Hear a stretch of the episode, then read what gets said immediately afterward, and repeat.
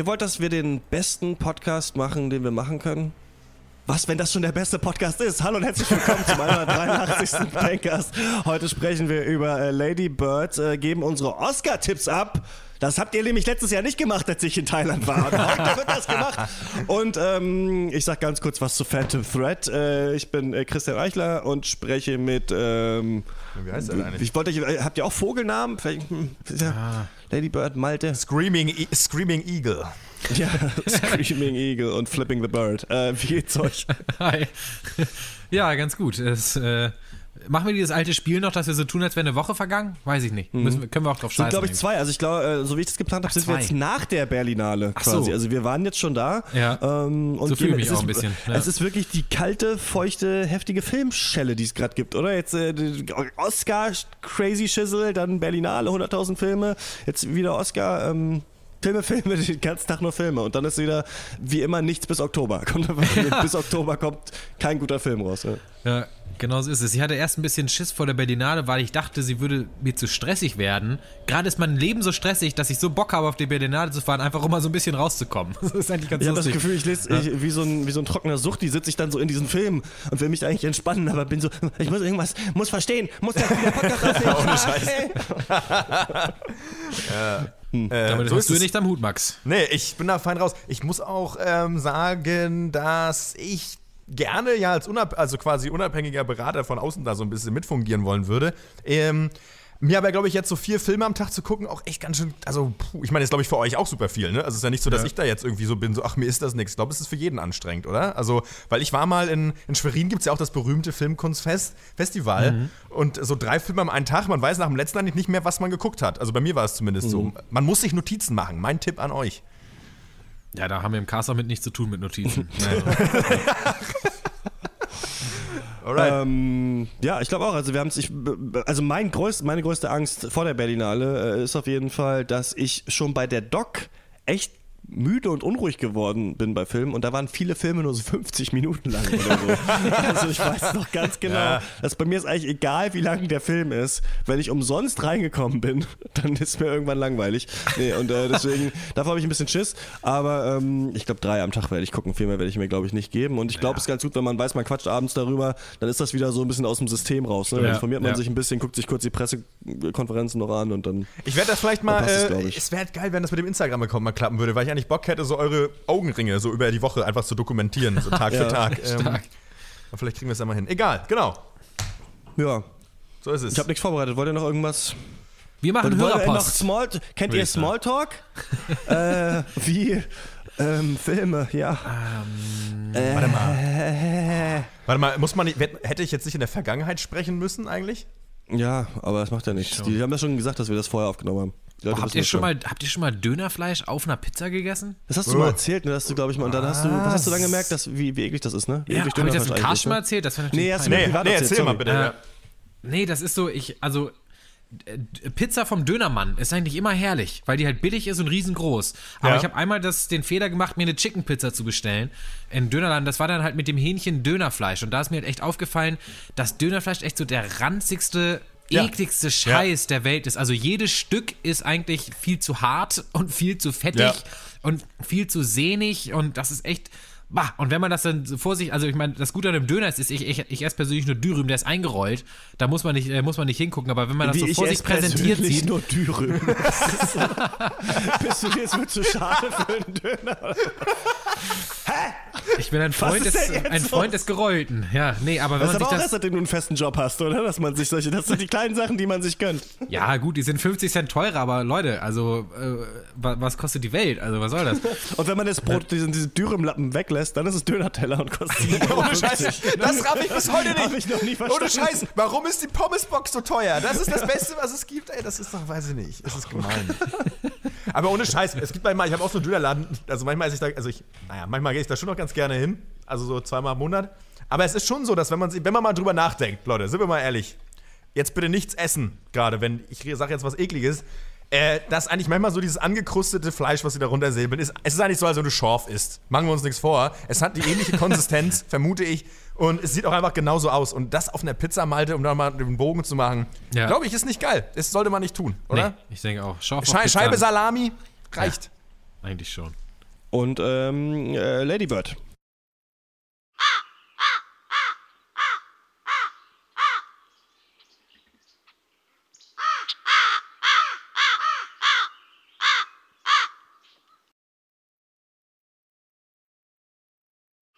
Ja, Lady Bird ist eine Coming-of-Age-Komödie von Greta Gerwig. Sie hat den Film geschrieben und Regie geführt. Es ist ihr Regiedebüt. Als äh, Schauspielerin ist uns äh, Greta Gerwig natürlich schon bekannt. Kurze Quizrunde. Wie viele Filme hatten wir mit Greta Gerwig schon im Cast? Null! Ähm, nee, ähm, vier? Fünf. Oh. Wir haben tatsächlich Greta Gerwigs komplette Filmografie seit 2015 lückenlos abgehandelt. Äh, Francis Mistress- haben wir nicht besprochen. Nee, ist auch vor 2015. Mistress, Ah. Mistress America, Maggie's Plan, Wiener Dog, Jackie und 20th Century Women. Und jetzt natürlich der berühmte sechste Streich Lady Bird. Äh, die Hauptrollen spielen Saoirse Ronan und Laurie Metcalf als äh, flottes Mutter-Tochter-Duo in Nebenrollen unter anderem äh, Lucas Hedges, den kennen wir aus Three Billboards und Manchester by the Sea und äh, Timothée Chalamet, äh, der haben wir letzte Woche in, in Call Me By Your Name natürlich besprochen. Er ist immer ein Oscar nominiert für die Rolle. Äh, verrückt. Ähm, ja, Ronan spielt Aber die andere äh, Rolle, ne? Oder für die Rolle? Nee, für die Rolle in Call Me By Your Name, genau. Ja, genau, okay. okay. Ronan. Jetzt, äh, jetzt zum Er Inhalt. ist unser Äh, Held. Sorry, ja. Saoirse Ronan spielt Christine McPherson, die sich selber aber Lady Bird nennt. Und Lady Bird ist ein äh, äh, Senior, sprich Zwölftklässlerin an einer äh, katholischen Highschool in äh, Sacramento in Kalifornien. Aber vor allem ist sie genervt. Sie ist genervt von ihrer Highschool, von ihrer Stadt und auch genervt von ihrer Mutter, äh, Marion, gespielt von Laurie Metcalf, die eben, ja, Lady Bird immer wieder vorwirft, sie würde ihr Potenzial nicht ausnutzen. Sie ist nicht die beste Person, die sie sein könnte. Und deswegen will Lady Bird einfach nur raus. Äh, am liebsten an die Ostküste, an so eine Kunsthochschule, wo sie dann vielleicht endlich ja gleichgesinnte Menschen trifft, die sie auch verstehen, ja. Und über die Zeitspanne von ungefähr einem Jahr sehen wir einen, ja, von der Story her dann doch recht klassischen Coming-of-Age-Film, in dem so eine komplizierte, unverstandene Teenagerin dann so langsam erwachsen wird, sich mit ihrer Familie zofft und wieder äh, versöhnt, mit Freunden streitet und auch wieder versöhnt, in einem Schulmusical mitspielt und natürlich auch Beziehungen führt. Erst ist es der etwas schüchterne Danny und dann der leicht rebellische Kyle, äh, der, die es ihr angetan haben. ja. ja, Lady Bird. Lustiges Wortspiel, der Film war gut oder lustiges Wortspiel, der Film war schlecht? Äh, ja. Äh, Finde ich nicht mehr gut, seitdem der nicht mehr 100% bei Rotten Tomatoes hat. Das stimmt. Ähm, das, war, das war schön. Jetzt äh, ist es für mich nichts mehr. ähm, nee, ich habe den nicht mehr, leider nicht mehr so ganz äh, im, im Kopf, weil es schon ein bisschen her ist, dass ich den äh, gesehen habe. Ähm, mir hat der ganz gut gefallen, aber war für mich tatsächlich eine ganz klassische. Ich hatte das Gefühl, es ist ein ganz klassischer Coming-of-Age-Film, wie man ihn eigentlich schon kennt, aber irgendwie sind die Schauspieler und die Dialoge ein bisschen besser, als es normalerweise der Fall ist bei Coming-of-Age. Aber es gibt nicht noch einen Überbau oder noch eine interessante weitere Ebene, die mir gefehlt hat und ähm, weswegen ich nicht ganz verstehe, warum der bei den Oscars jetzt nominiert ist. Äh, welche Ebene für mich fehlte, um da mal kurz noch anzuhaken, äh, war auf jeden Fall die Comedy-Ebene, die mir ein bisschen fehlte. Ich glaube, für manche war die da drin, weil das, der Film hat das versucht, aber hat bei mir nicht geklappt. Egal. Ähm, ja, ich finde erstmal Saoirse Ronan total, fand ich total super in dieser Ja. Rolle.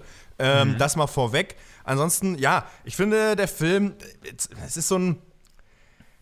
Äh, Greta Gerwig guckte zurück auf ihre Jugend und äh, ja, sie tut es mit einem, mit einem reifen Blick und eben auch mit dem, sag ich mal, dem milden Blick sozusagen, der, der Erfahrung, ne, auf die Rolle der, eigen, der Jugend, ne, auf die Rolle der Person, der, gerade der Erwachsenen, finde ich auch, ne, also auf die Rolle der eigenen Mutter natürlich speziell.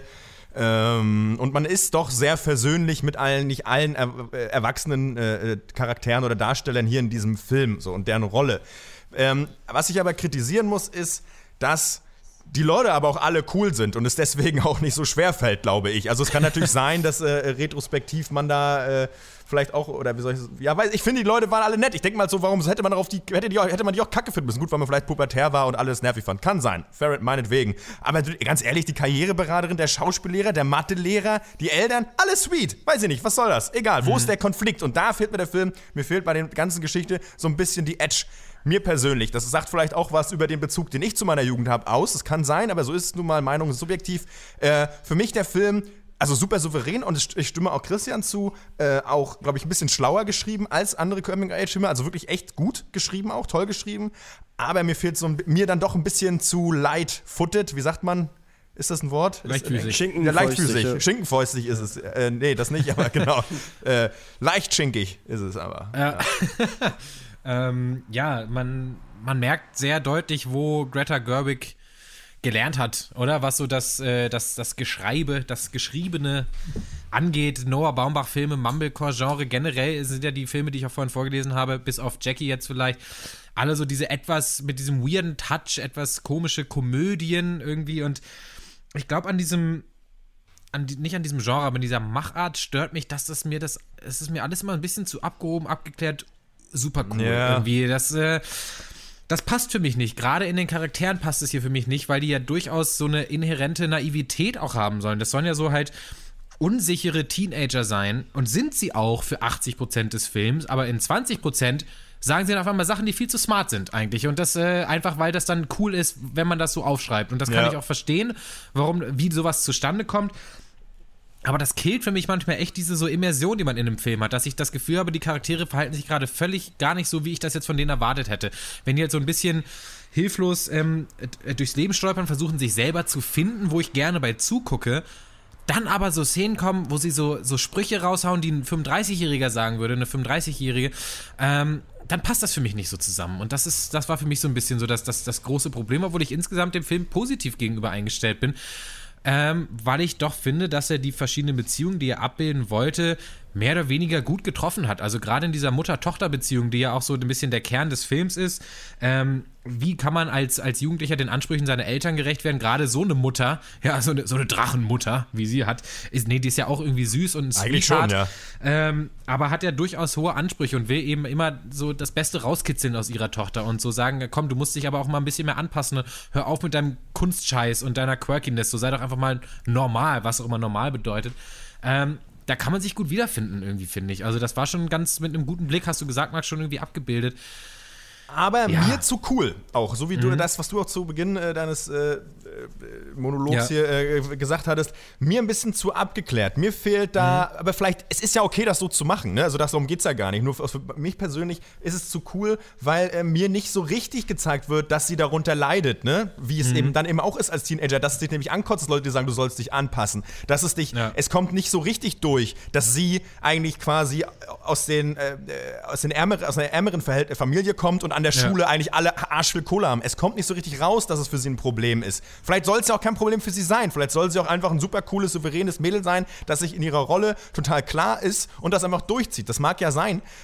Oder dann ist es ja auch okay, wenn du das machst. Aber sie kriegt auch nicht so viel Gegenwind. Das ist auch wieder mein Ding, weißt du? Weil die Lehrer sind ja auch alle cool mit ihr. Sie muss ihren Kack, äh, Entschuldigung, sie muss da ihren, äh, ihr äh, alter Ego-Namen da irgendwie, den muss sie überall reinschreiben. Jeder ist ja Tutti mit ihrer Quirkiness. Keiner gibt ihr dafür auf für Kelle. Eigentlich. Oder? Habe ich das nicht gesehen? Nee, doch, Und da bin ich schon bei dir. Ja. Na, ihre Mutter so ein bisschen. Ne? Mir hat das ganz gut gefallen, dass ihre Mutter ja wirklich Working Class ist und äh, tatsächlich da ähm, ja die Kohle ran schaffen muss eigentlich auch für die Familie und äh, gleichzeitig ja Ladybird diese Avancen hat, auf eine gute Uni zu gehen und so, ne? Aber ja, Ja. gar nicht talentiert ist. Das gefällt mir eigentlich gut an dem Film. Also sie hat nicht eigentlich dieses Talent in ihr oder diese Genialität, sondern sie ist eigentlich relativ normal, denkt aber, sie hätte es verdient, dahin zu gehen, obwohl alle anderen in ihrer Familie halt einfach irgendwie schuften müssen. Ne? Und das, das hat mir gut gefallen eigentlich, dass ich die Mutter eigentlich gut nachvollziehen konnte. Also für mich war das eigentlich keine Rabenmutter unbedingt, sondern ich fand Nee, Ladybird nicht. eben so ein bisschen blauäugig, ähm, gar nicht zu verstehen, worum es geht. Aber ich, das trifft sich dann natürlich in manchen Szenen toll, wenn sie jetzt gerade bei der Prom Night ihren ersten Kuss hatte und dann nach Hause kommt und ihre Mutter kackt sie an, weil sie ihre Schuluniform irgendwie falsch aufgehangen hat, äh, weil die dann zerknittert und man sich nur eine Uniform leisten kann. Ähm, das finde ich hat es immer so ganz gut getroffen. Cool ist auch, das ist vielleicht auch wirklich die Noah Baumbach Schule, wie die Dialoge manchmal drehen. Ne? Da gehen sie äh, Thrift shoppen nach zum Kleid für sie und Ja. dann ähm, warum sagt sie eigentlich immer sie Baumbach-Schule? Weil Vor- Vorsicht, Sexismus, hat sie jetzt das nur von dem Äh, Typen abgeguckt, oder was? Äh, nee, sie hat ja in dem Film mitgespielt, so von ihm, deswegen könnte man sagen, dass das, das ist halt da. Also so ist ja ein bisschen bei ähm, Ryan Gosling hat ja auch diesen, äh, wie hieß der Film, nicht Wind River? Lost River. Äh, Nee. Lost River gemacht. Der genauso war wie eine Mischung aus Drive und ähm, Ja, ich weiß hier, die ganzen bla. dänischen Filme ja, da. äh, genau. also äh, nee, deswegen sagen wir das. Also, Okay. oder, also, weil, weil, oder vielleicht ist es auch ein bisschen äh, naiv, aber ich kann mir vorstellen, dass wenn man halt viel an einem Set ist von einem bestimmten Regisseur, dass man dann vielleicht auch ähnliche Filme macht und so. Äh, Was ich sagen wollte, ist, dass diese, Ja. wenn die sich diese, diese Lo- Dialoge so drehen, dass es erst um die Klamotten geht dann finden die beide ein Kleid, was sie super süß finden und äh, sind auf einmal wieder in Harmonie vereint eigentlich. Das hat bei mir ganz gut funktioniert und das Ja. ist auch so ein bisschen so ein Ding, was Noah Baumbach auch macht. Der ist ja wiederum dann äh, von Woody Allen wahrscheinlich hat und äh, da äh, ist war Greta Ja. Gerwig ja auch schon mal in dem Film. Ähm, deswegen kann man auch sagen, das kann man auch sagen, das ist vielleicht dieses alte Woody Allen Ding. Aber das hat mir hier ganz gut gefallen. Eine Diskussion, die ich noch mal so ein bisschen gerne andere, äh, äh, vom Zaun brechen würde mit euch, ist dieses Ding, was, ja, das kann man jetzt nicht Lady Bird exklusiv vorwerfen, glaube ich, aber so, das haben für mich viele Filme, auch gerade Filme mit, mit, mit Kinderdarstellern, äh, dieses so vermeintlich große Themen oder ich weiß nicht, ob groß, aber sagen wir mal, einer ist depressiv, ja, oder einer ist homosexuell und im, im gesehen im Kontext darauf, dass er auf eine ka- erzkatholische Highschool geht.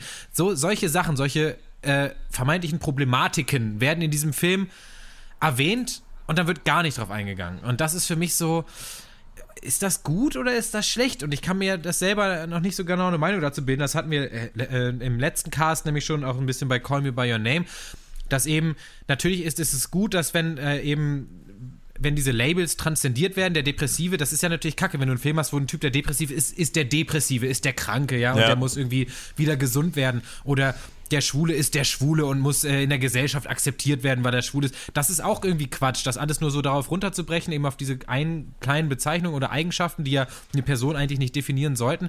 Aber das einfach nur mal so zu erwähnen, ja, übrigens, äh, Lady Bird fragt ihre Mutter, sag mal, ist mein Vater eigentlich, geht's ihm eigentlich gut? Und dann sagt sie, ja, nee, der er hat seit fünf Jahren, ist er stark depressiv. Und dann sagt sie, ah, okay. Und dann wird es ne- eigentlich nicht mehr drauf, weiter drauf eingegangen. Das finde ich auch ein bisschen, Aber weiß vielleicht, nicht, aber vielleicht, geschmacklos eigentlich. aber vielleicht geht es da auch um diese eben diese jugendliche Selbstzentriertheit, diese Pubertäre, ne? Und Mhm. sie, sie ist ja, sie schiebt ja auch nur ihren eigenen Film, deswegen finde ich das eigentlich äh, auch.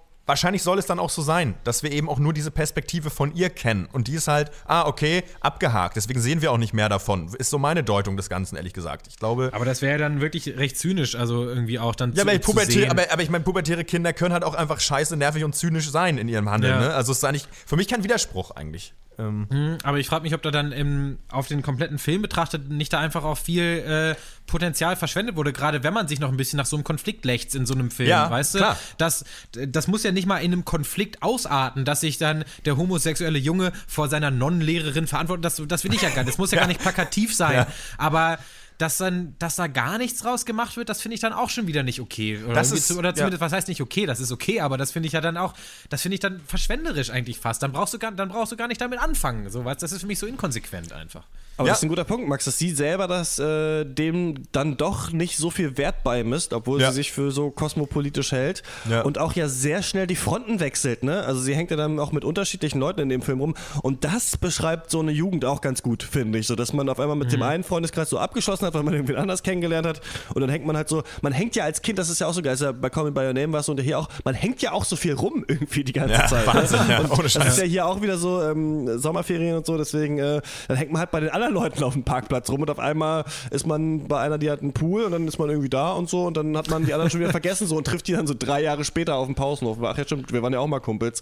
Äh, das, diese Leichtigkeit, dieses Unverbindliche manchmal der, der Jugend kommt da auch so ganz gut rüber, aber für mich hat hier der große Knall gefehlt. Also vielleicht, äh, ich, Max, du meinst am Anfang, der war nicht so lustig und wenn der Film jetzt hammerwitzig gewesen wäre zwischendurch, ne, Ja. dann wäre der mir vielleicht eher im Gedächtnis geblieben. Oder wenn er eine richtig übelst traurige Szene gehabt hätte, ne? Genau. Hm, Weiß ich nicht, aber auch so wie bei, äh, das, das wollte ich auch bei Call Me By Your Name sagen, das ist das, was mir letztens nicht eingefallen ist. Wenn es ein richtig europäischer Film gewesen wäre, dann wäre noch rausgekommen, dass der eine irgendwie ein Alkoholproblem hätte, dass einer früher in der RAF war und einer hätte sich umgebracht. Und genau Ja, so ja, Scheiß, hier ja, genau. auch noch sein. Und man hätte dieses, dieses stille Schweigen am Esstisch, ne? So Ja. irgendwie so gehabt. Und das gab es hier auch nicht. Und manchmal, manchmal braucht es vielleicht ein bisschen mehr europäische Depression im Kino, damit ich mich da repräsentiert fühle. Ja, ich glaube, ich glaube, das ist, scheint ja bei uns allen, das scheint ja so ein bisschen durchzukommen, uns allen allen so ein bisschen gefehlt zu haben, oder? Also diese, die, wie sagt man so, der, der emotionale Impact irgendwie. Ne? Ja, also das ja. ist eben das, was hinbleibt. Und ich meine, wir wissen alle, unser Gehirn funktioniert eben vor allem gut über Emotionen,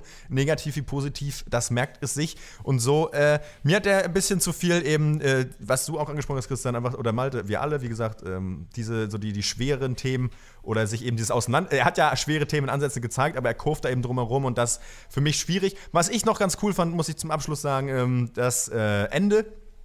Ähm, als sie quasi nach diesem äh, Partyabend da in die Kirche geht. Nicht, weil sie in eine Kirche geht, aber eben dieses, ah, cool, was ich quasi in meiner Kindheit oder meiner Jugend gelernt habe, was ein Ort, ein Ort der Sicherheit ist oder des sich zu Hause fühlens, das, auf das greife ich dann auch wieder zurück, wenn ich vielleicht dann eben das äh, Zuhause verlasse und eben mich wieder alleine und verloren fühle. Das fand ich ganz interessant, interessantes äh, Bild, dass ich es von mir selber auch kenne in der Form oder auch schon mal drüber nachgedacht habe auf jeden Fall. Das fand ich irgendwie ganz cool, dass das drin war. Ähm, aber vielleicht ein bisschen zu cool und halb reflektiert der Film auf dann am Ende für mich so. Schiebst Ja. du eine Punktzahl hinterher? Ja, Dann- ja, wollt ihr Punkte haben, dann kriegt ihr Punkte, Leute. Dann äh, gibt's von mir dafür für das, was er ist, ich mach, das mache ich jetzt durch immer so, äh, für das, was er ist, 8 von 10 äh, in, in meinem Filmuniversum, äh, aber 6,5. Ähm, so. Äh, Das ist sorry. eigentlich echt nice. Ja, weil es ist, ja- es ist ja ein Sau, es ist ja wirklich ein guter Film und ich glaube, ganz viele Ja, werden ja. Mhm. an dem Freude haben, äh, total. Aber äh, ich halt nicht so und ich habe gesagt, warum? Und es Ja. soll jetzt auch nichts mehr zu, bitte. Ich äh, mach's mir einfach und nehme die Mitte. Ich gebe sieben von zehn. Einfach, ich fand den Film schon auch, das war schon, schon so ein schön warmer Film auch eigentlich. Also man hat sich da eigentlich auch wie bei Call, Me- Call Me By Your Name so ein bisschen drin verlieren können und sich auch sehr gut drin Call wiedererkennen me können. Bebop. Sorry. Äh, Finde ich, also doch so, also ich habe mich da schon drin wiedergefunden und wie gesagt, die, die ganzen Beziehungen der Charaktere untereinander waren schon gut dargestellt, fand ich. Ich fand den Vater super. Ich hätte mir gewünscht, dass er ein bisschen mehr Screentime bekommt. War das auch Michael Stuhlbarg eigentlich in deiner Erinnerung? in meiner Erinnerung ist es jetzt Hätte immer gepasst. Michael Stuhlbarg. Ähm, aber ich, um noch einmal in dieselbe Kerbe noch zu schlagen, ich, hab, ich hätte mir echt gewünscht, ich hätte mehr lachen müssen. Also ich fand den echt nicht so witzig. Also auch manche Szenen, wo man echt gemerkt habe, die wurden nur für, für komödiantischen Effekt auch noch mit reingeschrieben, wie, weiß ich nicht, der Football-Coach, der, der dann der neue äh, Ja. Drama-Teacher sein muss, hahaha, und dann Das macht er so- die Anweisung wie ein Football-Play. Das war, ach, da, da, Ja, da muss und dann- vielleicht auch Greta noch ein bisschen reifen, um, äh, Das dicke Mädchen dann, haha, die liebt den Lehrer und so, ja. weiß nicht. ja, also, ähm, insgesamt ein guter Film, 7 von 10. Ja, fand ich nicht ganz so stark wie ihr. Äh, ja, aber Max hat ja 6,5 gegeben. 6,5 ist eigentlich gut. 6,5 ist eigentlich gut. 6,5 von reicht. 10 Punkten von mir für Ladybird. Immer wenn ich das höre, will ich Waterloo mit Ladybird. Ladybird, nee, nee, nee, nee. Ich weiß aber nicht warum. Immer wenn ich irgendwo Ladybird, nee, geht sofort los. Ladybird. Ergibt keinen Sinn. Egal. Ähm, beenden wir lieber dieses Segment. Wenn ihr den gesehen habt, könnt ihr uns eine Mail schreiben, der pankers.gmail.com. Und wenn ihr mehr von uns äh, hören wollt, zumindest, dann äh, könnt ihr uns äh, unterstützen. Das geht äh, finanziell auf Patreon und auf Steady. Die Links gibt es unten in der Beschreibung. Und äh, das machen schon viele Leute und ähm, das finden wir natürlich super. Das freut uns und auch, ähm, ja, freuen uns über jede Mail, freuen uns über jede Unterstützung. Ist äh, cool, muss nicht viel sein, aber wenn ihr irgendwie denkt, ihr hört es schon lange und habt irgendwie weiter Bock drauf, dann könnt ihr das machen. Das ist cool. Und ähm, dann kommen wir zu den Oscar-Tipps, aber davor erzähle ich euch noch ganz kurz was zu Phantom Thread. Ja, bitte. Und zwar, ähm, ich habe den noch geschaut, weil der von den Filmen, die für den besten Film nominiert sind, ne, Best Picture ist es der letzte, der uns noch fehlt, ist äh, von Paul Thomas Anderson, von dem ich jeden Film gesehen habe, außer Hard Eight und echt nicht das Gefühl habe, dass ich ein Paul Thomas Anderson Experte bin, aber ich habe quasi seine gesamte Filmografie gesehen. Es geht hier, ähm, ich muss noch mal kurz aufmachen, um einen äh, Schneider, der wird gespielt von äh, Daniel Day-Lewis. Reynolds Woodcock heißt der. Der Film spielt im London der Nachkriegszeit 1950er Jahre und ähm, der hat äh, ja so ein Modelabel, äh, House of Woodcock und ähm, entwirft da ganz tolle Kleider äh, für die Reichen und die Königin von Spanien und sonst wen. Ne? Also wirklich die, die Who is Who, der Who ist Who der damaligen, ähm, ähm, weiß ich nicht, Intelligenz ja, um das Wort von Malte nochmal zu benutzen. Ähm, und der ist ein phänomenales Arschloch, dieser Typ. Ne? Also der, ist, der hat so leicht autistische Züge auch. Also alles muss ganz genau äh, immer gleich angeordnet sein. Niemand darf ihn stören. Er macht alles immer genau nach Zeitplan und so weiter. Und deswegen sind aber natürlich auch diese Kleider ähm, sehr perfekt. Und ähm, er betreibt diese Firma zusammen mit seiner Schwester und die beäugt eigentlich mit Argus-Augen alles, was er tut. Und ähm, er hat am Anfang des Films auch eine Freundin, die ihm irgendwann dann einfach zu blöde ist, sodass er sie abschießt wieder. Und das passiert ihm eigentlich immer. Also er will nicht heiraten, sondern er braucht immer eine Muse, am besten eine, die auch gut in seine Kleider reinpasst und dann mhm. lebt er mit ihr zusammen und dann äh, gewinnt er neue äh, Inspirationen und er trifft so auch die von Vicky Krebs gespielte Alma und diese Vicky Krebs ist, ist, ist in Luxemburg geboren, habe ich gesehen. Ich weiß nicht, ob das eine deutsche Schauspielerin ist. Ähm, eine luxemburgische Schauspielerin. Sie hat aber auch schon im Tatort und so mitgespielt. Also ich glaube, die spricht auch Deutsch und äh, ist eine absolute Entdeckung in diesem Film. Sie wird seine neue Muse, Muse und wird eigentlich von ihm auch sehr schlecht behandelt und sehr unterjocht, aber sie schafft es, in diesem sich unterjochen so ein bisschen die Oberhand zu gewinnen, dadurch, dass sie sich nicht alles gefallen lässt und so ein bisschen versucht, ihn zu manipulieren auch, ne? Und ihm so ein bisschen mhm. schnippische Bemerkungen ähm, entgegenzuwerfen. Und dadurch entspinnt sich so ein leichtes Machtspiel, so ein Rangeln um, um die Macht, aber es passiert eher auf so einer psychologischen Ebene. Also es ist fast wie so ein Psychothriller zwischenzeitlich, der Film. Es geht aber ja. ganz viel eigentlich um die Kleider, die abgeliefert werden müssen, um Zeitpläne, die eingehalten werden müssen und so weiter, bis er dann irgendwann ähm, krank wird und äh, sie ihn pflegen muss und dann nimmt alles nochmal so eine ganz andere Wendung.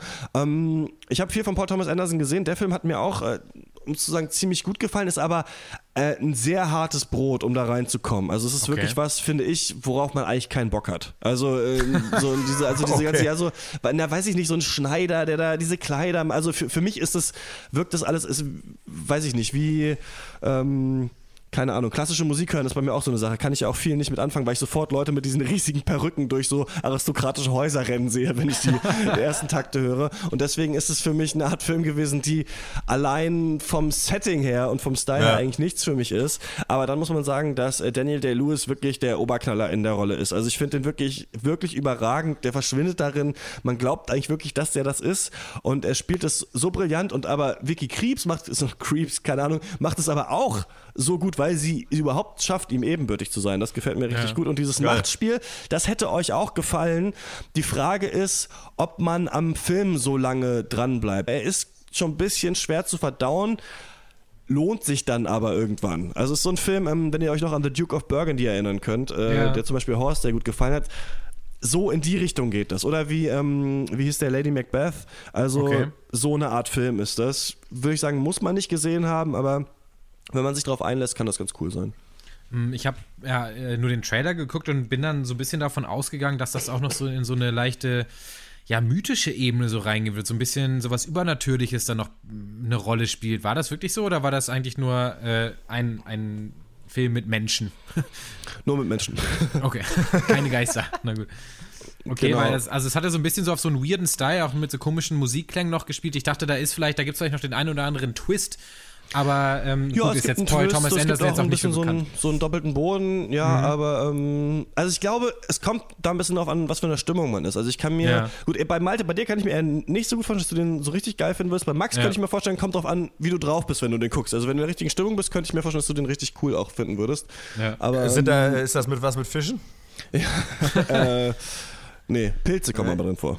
Okay, wie viele Pilze kennen wir eigentlich, Leute? Das, ja, das ist eine Frage. Ja, okay. das, damit geht weiter. Also das wollte ich nur kurz sagen. Ja, okay, ähm, cool. Schaffen wir, schaffen wir keine ganze Besprechung mehr. Ähm, ist, ist ein ganz guter Film. Ähm, Bewertung gebe ich jetzt nicht, weil ich dafür müsste ich mir nochmal eingehender Gedanken drüber machen. Ähm, und dann, ja, Leute, würde ich sagen, kommen wir mal zu den Oscar-Tipps. Yes. Ähm, yes. Habt ihr dieses Oscar-Ballot vor euch, diese DIN A4-Seite, die ich vorhin rumgeschickt habe? Ah, warte. Ich mache nee, mir hier nicht. Notizen.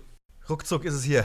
Ja. Das ist das Internet. Wir machen nicht alle, lass uns nicht alle Kategorien machen, das ist viel nee. zu viel. Ähm, lass uns ein paar raussuchen. Äh, ich versuche mir hier Notizen zu machen, äh, was ihr gesagt habt, und dann werten wir das danach aus. Ja. Äh, lass uns versuchen, als wären wir die Lage der Nation, in bester Lage der Nation, Manier da einem einigermaßen souverän durchzuschreiten. Ja. Und ähm, fangen ohne viel Vorgeplänkel an ähm, mit den Kategorien. Achso, wenn ihr das draußen hört, ihr könnt euch diesen Tippzettel, diesen Oscar-Tippzettel einfach auf der normalen Oscar-Seite runterladen. Also Oscars .org slash nominations oder so ist die und da steht einfach Download PDF und da sind alle ähm, Kategorien mit sogar so kleinen äh, Kästchen zum Ankreuzen äh, sind da drauf vertreten. Äh, das gibt's da, dann habt ihr, seht ihr das, was wir jetzt auch sehen. Und oben fängt's an mit Actor in a Leading Role. Äh, bei den wichtigen sage ich nochmal kurz, wer nominiert ist Timothy. Äh, ist es Timothée eigentlich? Ich glaube ich, nicht. Ich, ich höre mal, aber, ich, aber es könnte ja Timothy Chalamet für Call Me By Your Name, ähm, haben, wir, haben wir schon besprochen. Daniel Day-Lewis für Phantom Thread, habe ich gerade gesagt. Daniel Kaluuya für Get Out.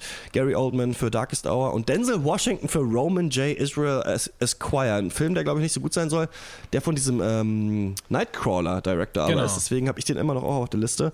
Ähm, ich werde diesmal ein bisschen mehr mit dem Herzen wählen, weil ich mir auch nicht so viel durchgelesen habe. Ich habe gehört, äh, Gary Oldman soll es gewinnen. Ich bin aber für Daniel Day-Lewis, äh, deswegen wähle ich den.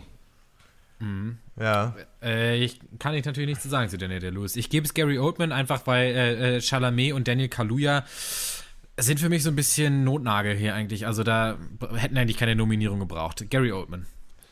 Äh, wen mag ich lieber? Gary Oldman oder Denzel Washington? Ähm, ich mag beide gleich. Äh, ich nehme. Aber, pff, fuck, das finde ich ein bisschen schwierig. Nee, aber Gary Oldman hat, glaube ich, den besseren Film gemacht. Insofern Gary Oldman. Und Max wählt auch äh, Gary Oldman. Dann Actor in a Supporting Role. Äh, Willem Dafoe für The Florida Project, hatten nur Malte von uns gesehen. Woody Harrelson, Three Billboards Outside Ebbing, Missouri. Richard Jenkins, ähm, der Nachbar, ne? In The Shape Ja. of Water. Christopher Plummer, ähm, interessante Wahl, wurde ja für Kevin Spacey in den Film reingeschnitten für All the Money in the World. Und Sam Rockwell für Three Billboards Outside Ebbing, Missouri. Ich würde hier, wie wahrscheinlich auch ihr, äh, Sam Rockwell Ja. wählen. Jo, Ja. bin ich sofort dabei. Auch, Auf jeden. Dritte Kategorie ist, ähm, Malte, liest du mal vor, ich habe einen trockenen Mund, ich muss was Ja. trinken. Es ist beste Hauptdarstellerin, Actress in a Leading Role. Wir haben Sally Hawkins für Shape of Water, Frances McDormand in Three Billboards, äh, Margaret Robbie in I, Tonya, äh, Tonya, äh, Saoirse Ronan in Lady Bird und Meryl Streep in The Post. Äh, ich fange mal an, Meryl Streep nein, Saoirse Ronan nein. Ähm, ich würde es hier, ich würde vermuten, ich, ich wähle ja immer mit dem Kopf, ich will ja gewinnen, deswegen nehme ich äh, Sally Hawkins.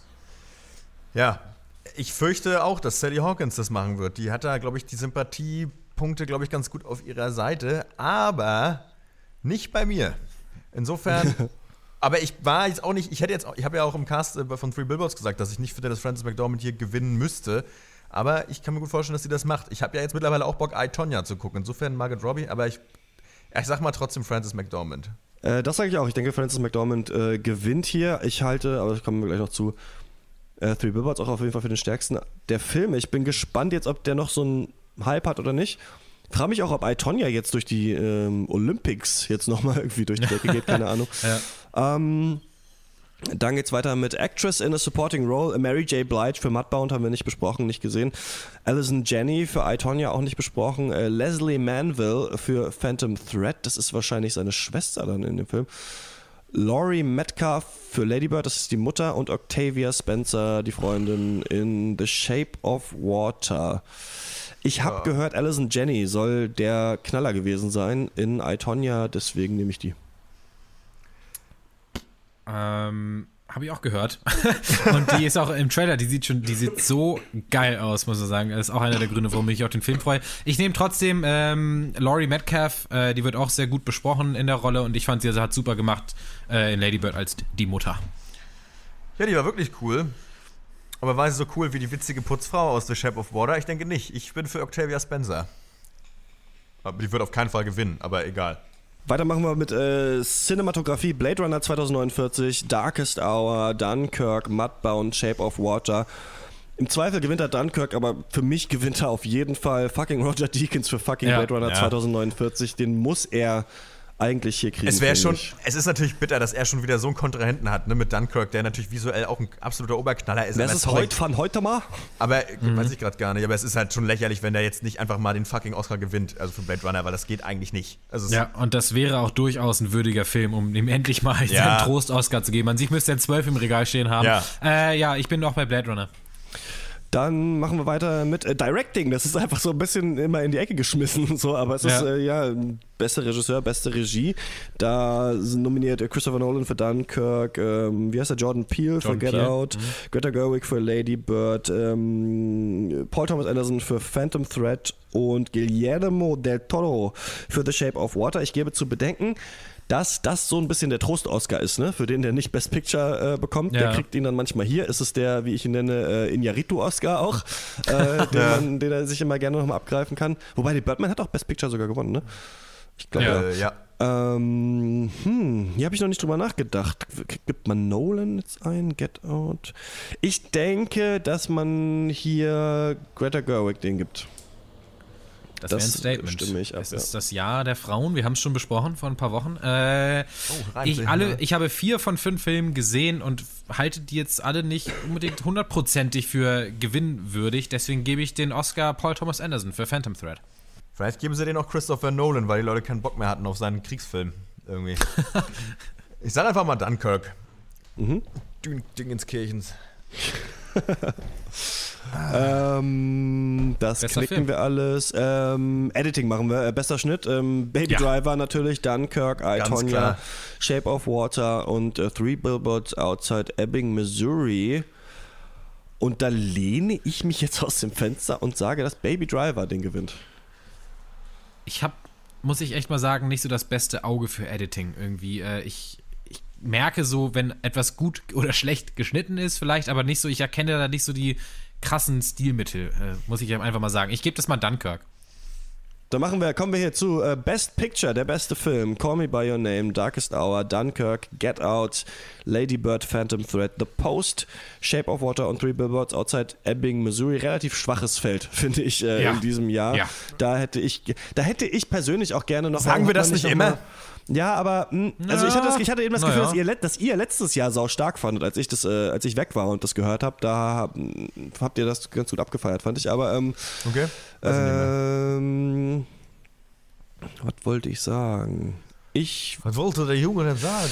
also ich denke auf jeden Fall, Three Billboards Outside Ebbing, Missouri wird hier gewinnen. Bin nicht sicher, ob er es tut, aber ich äh, setze mich jetzt mal für den ein und äh, wähle den. Ähm, ja, ich bin auch bei dem als von mir, also von mir persönlich einfach der beste Film aus diesen neunen äh, mit Abstand auf jeden Fall. Äh, deswegen für mich auch der Kandidat. Ich glaube, ich kann mir ja vorstellen, dass Hollywood echt so scheiße ist, ob The Post den gewinnen lässt, ne? Irgendwie aus so einem, ja, ja, Kann schon sein. Freiheit. Wir haben uns jetzt Kleider angezogen und verändern die Welt. Ähm, Und es geht ja da auch um eine Frau, ne? Es geht nicht nur um die Presse und Trump, Richtig, sondern auch noch es um geht eine Frau, ja die auch leist- genau um Kay, eine- Kay Graham. Ähm, für mich der Beste da auf jeden Fall äh, Three Billboards. Ja. Ja, das ist so. das Alles ist meine klar. Meinung.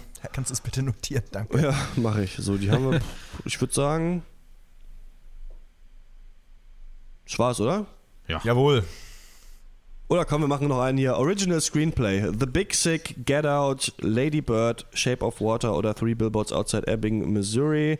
Ist ganz unten rechts auf der Liste.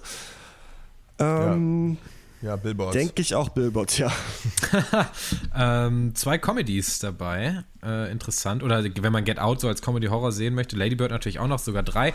Äh, relativ kleine Filme auch. Interessant. Ich glaube, ich, ich könnte mir vorstellen, dass weil sie McDonough nicht als Director nominiert haben, dass sie ihm so ein paar andere Preise überhäufen werden schon. Deswegen gehe ich auch auf Three Billboards. Langweiligerweise. Und dann wäre natürlich die Frage eigentlich für unsere Hörer: Was war der beste Trailer zu den Best Picture-Filmen vom Pencast?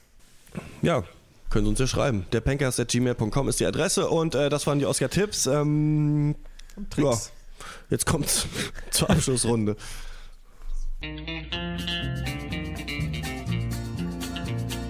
Wir haben viel über Movies getalkt Doch wir wissen noch nicht Was uns so passiert ist Seit dass wir in der Abschlussrunde drüber reden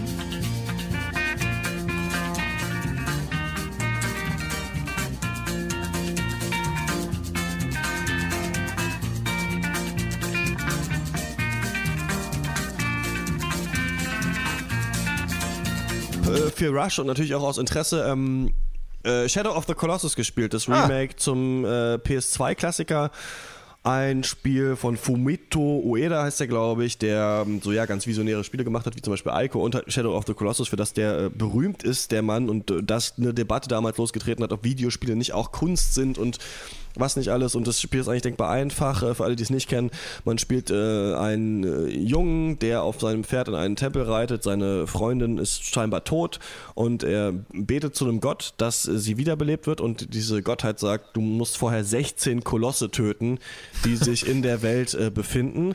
Und in Okay. dieser Welt ist sonst nichts. Also du hast dein Pferd, du hast dein Schwert und wenn du das Schwert in die Luft hältst, dann äh, leuchtet es und weist dir den Weg, wo du hinreiten sollst. Und das ist gar nicht mal so weit, aber es ist eben durch so richtig geile Wüsten oder Wälder reitest du da und dann irgendwann entweder kletterst du in den Tempel rein oder ähm, reitest um auf so eine Bergkuppe und dann steht da so ein riesiges Vieh, das äh, da einfach lebt und du musst irgendwie überlegen, wie komme ich auf diesen Koloss drauf, denn die haben so Schwachpunkte irgendwo am Körper und da musst du dein Schwert reinrammen und du musst dich quasi festhalten ne? und während die versuchen dich abzuschütteln und die, wie diese Dinger designt ist, das ist wirklich brillant, also es wirkt wie richtige Lebewesen, die wirklich versuchen mit aller Kraft dich da runterzuschmeißen Ja. und diese Kämpfe gerade durch die Kamera, ich habe so auch bei Rush gesagt, aber um es zu verdeutlichen, muss ich euch auch nochmal sagen, also die, wie die, die Kamera sich so hinter das Pferd zieht und das so von unten filmt, während du das auch hochhältst und es diesen Lichtblitz gibt, ist genau Gandalf reitet mit dem Stab auf Minas Tirith. So ist es genau dieser Money Shot. Den kriegt das Spiel so geil hin, dass du wirklich in diesen Megakämpfen bist, ohne dass du dich irgendwie aufleveln kannst, ohne dass du Items einsammeln kannst. Es gibt da einsammeln, einsammeln, es gibt da gar nichts in dieser Welt, ne? Und das finden, glaube ich, Ja. viele blöd, aber dadurch atmet das so eine krasse Schwere, das Spiel, weil es irgendwie Ja. so düster ist und weil du eben dann auch irgendwann merkst, okay, ich muss das machen, um meine Freundin zu retten, scheinbar, aber gleichzeitig töte ich die einzigen Wesen, die hier noch sind. Und ähm, das macht wirklich Bock. Das haben die jetzt neu aufgelegt äh, als Remake, das Spiel, also komplett nochmal neu äh, programmiert und äh, in hübsch veröffentlicht. Und wer das noch nie gespielt hat, dem kann ich es empfehlen. Der letzte Koloss, äh, Alter, da bin ich fast ausgerastet und habe fast das Pad gegen die Wand geschmissen. So scheiße ist der Design. Also da dachte ich kurz so, fuck, es wäre echt fast das perfekte Spiel gewesen. Oder, oder sehr gut. Heutzutage, also man merkt schon, dass es ein bisschen älter ist jetzt vom Grunddesign her. Aber ähm, cool, dass sie es gemacht haben und cool auch, Remakes werden ja viel gescholten, aber cool, dass ich dann sowas nochmal spielen kann, weil sonst hätte ich mir, ich, also eine PS2 hätte ich mir nicht geholt, um das nachzuholen. Ja. Ja. Ja. Ja. Christian raidet die Fantasy-Welt, ich raide die Fischtheke. Das ist meine Überleitung. Kulinarische Highlights von mir. Krebsfleischsalat mit Apfel und Calvados. Hm, das schmeckt 150 Gramm, 2,39 Euro 200 Gramm. Schlägt natürlich zu Buche. Ähm, ja, ja. aber das kann man wieder ausgleichen, indem man sich die billigen Brotchips Zwiebel kauft zum Reindippen. Da, Oh, muss, man die nicht, sind so da geil. Mm. muss man nicht mehr ins Ciabatta investieren. Die, Der Brotchip, der einfache Brotchip, der, Ey. ja, der, Es- der macht es. Zusammen mit dem Krebsfleischsalat herrlich und dazu auch noch ein kleiner Getränketipp von mir. Ja. Ich bin Freund des alkoholfreien Bieres geworden in letzter Zeit, äh, nachdem mir aufgefallen bin, dass ich Alkoholiker bin. Kleiner Scherz, äh, ich trinke gerne das äh, äh, Klausthaler Extra Herb. Ah, also es ist wirklich ein Wunder, wie, wie, äh, wie sehr es dann doch nach Bier schmeckt, hätte ich nicht für äh, zu, zu glauben vermocht. Krass. Soweit meine Tipps. Klaus Thaler ist ja, glaube ich, gefühlt in meinem Leben zumindest das älteste, also ich, das kenne ich am längsten von alkoholfreien Bieren, hab's aber auch noch nie getrunken, weil ich immer dachte, boah, ihr seid so scheiße mit eurer Kackwerbung äh, da von früher. Aber jetzt, jetzt auf seine Empfehlung hin werde ich es, glaube ich, tatsächlich trinken, Malte. Und mir Ja, bitte. zwei- Ich bitte 200 darum. Euro Influencer-Geld einstreichen. ähm, aber noch mal kurz, ne? also ganz ehrlich, ey, diese Brotchips, ne? Ist eigentlich wirklich die Geheimwaffe. Ohne Scheiß, das ist so ja. die Oblate des, des Heiden, sag ich mal immer, ne? So ein geiler Scheiß, ey. Aber äh, äh, äh, mein Highlight ähm, tatsächlich ist ähnlich heilig. Ich habe mich natürlich, äh, ich, ich bin natürlich ein Fuchs. Du hast mich gefragt, wie heiße ich als Vogel Screaming Eagle. Ich komme zum Screaming Eagle of Soul. Es ist äh, tatsächlich Charles Bradley, ähm, Typ, der irgendwie, glaube ich, der irgendwie 98 Prozent seines Lebens nur gehasselt hat und mega am Struggeln war und dann irgendwann nochmals hingekriegt hat, irgendwie Bekanntheit zu erreichen als, als Soul-Sänger. Und ähm, es ist halt Wahnsinn, weil wenn man ihn singt, denkt man einfach, jo, das müsste doch eigentlich der sein, den man schon seit 30 Jahren kennt, äh, weil er einfach klingt, als wenn er einfach eine Legende wäre. Und äh, hat es halt erst spät in seinem Leben geschafft, irgendwie erkannt, Bekanntheit irgendwie zu erreichen. Und es ist halt Wahnsinn. Und empfehlen kann ich eigentlich alles, also er singt speziell äh, das äh, Cover von äh, Black Sabbath's Changes.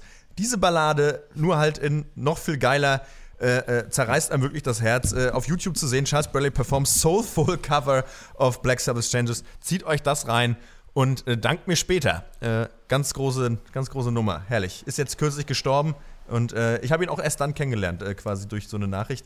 Ähm, ja, das ist meine, meine Empfehlung und Highlight.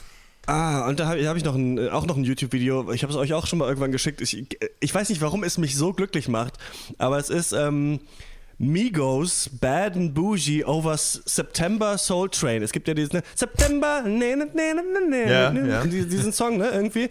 Und, ähm, Nee, du meinst Do You darüber- Remember, oder? Nee, ich meine, ähm, was meine ich denn? Ich meine, ähm, you Party on September, das ist doch der, oder nicht? Nee. Achso, ah! Doch, das ist der, genau. Ah, ja, ja, ja, ja, okay. Der, und da drüber kommt Bad and Bougie von Migos, dieser Rap-Crew, und die machen halt so Trip, die rappen in so Triplets, ne? so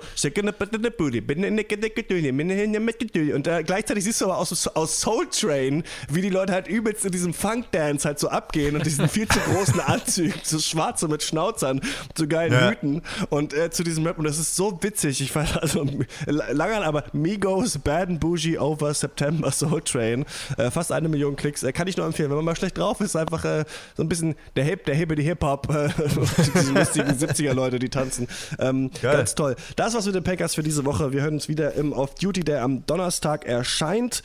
Wenn mich nicht alles täuscht, geht's darum über Sand im Getriebe und Weapons of the Week, wie man das System lahmlegt. Da könnt ihr euch drauf freuen, noch ein bisschen was lernen von uns, den alten Pankers-Hasen. Ihr wisst doch, ähm, ihr könnt uns natürlich auch gerne eine elektronische Post schreiben. Der pankers.gmail.com ist die Adresse, uns auf Patreon oder Steady unterstützen oder auf Twitter folgen oder auf Facebook liken. Instagram haben wir noch nicht, aber irgendwann. Äh, bis bald, ciao. Ciao. Ciao. Maze, we're sipping on haze